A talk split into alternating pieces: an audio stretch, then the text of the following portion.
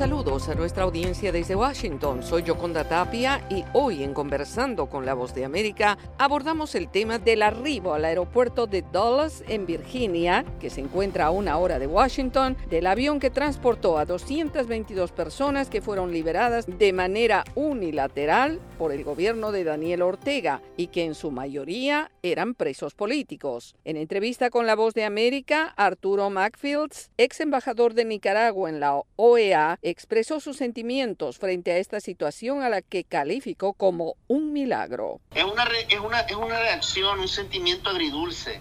Agridulce, ¿por qué? Porque hay alegría, porque cualquier persona que ha estado presa por más de un año, ha estado encerrada, ha sido torturada, vejada, y que sea puesta en libertad, eso, eso te, representa una alegría, sobre todo por los familiares, por, por, por una alegría.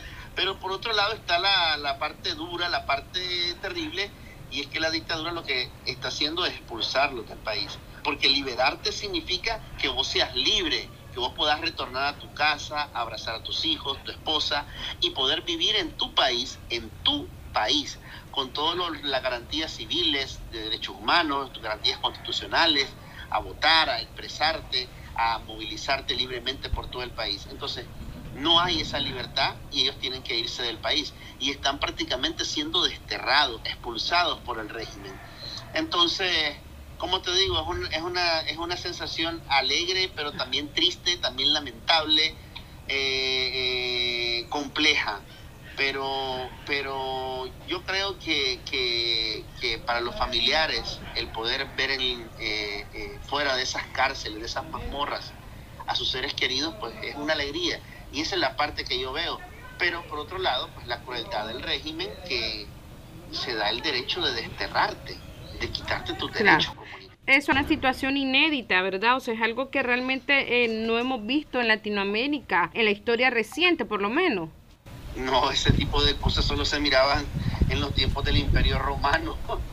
o sea, Ortega se cree una especie de, de, super, de superpoderoso eh, soberano que está por encima del bien y el mal, por encima de los derechos ciudadanos de cada individuo.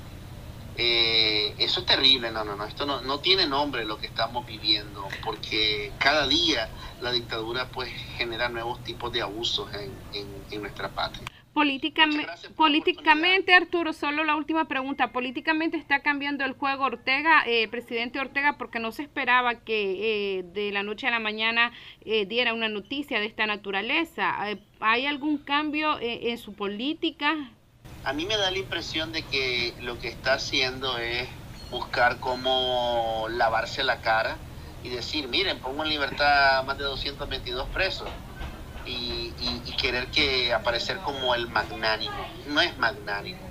Algún tipo de negociación política podría estar queriendo llevar a cabo la dictadura con esta, con esta liberación, porque como decimos los nicaragüenses, no hay almuerzo gratis, no hay almuerzo gratis era Arturo Macfields, ex embajador de Nicaragua en la OEA y que renunció a su posición expresando su desacuerdo con la política del gobierno de Daniel Ortega, comentando la liberación de presos políticos nicaragüenses. Esto fue Conversando con la Voz de América.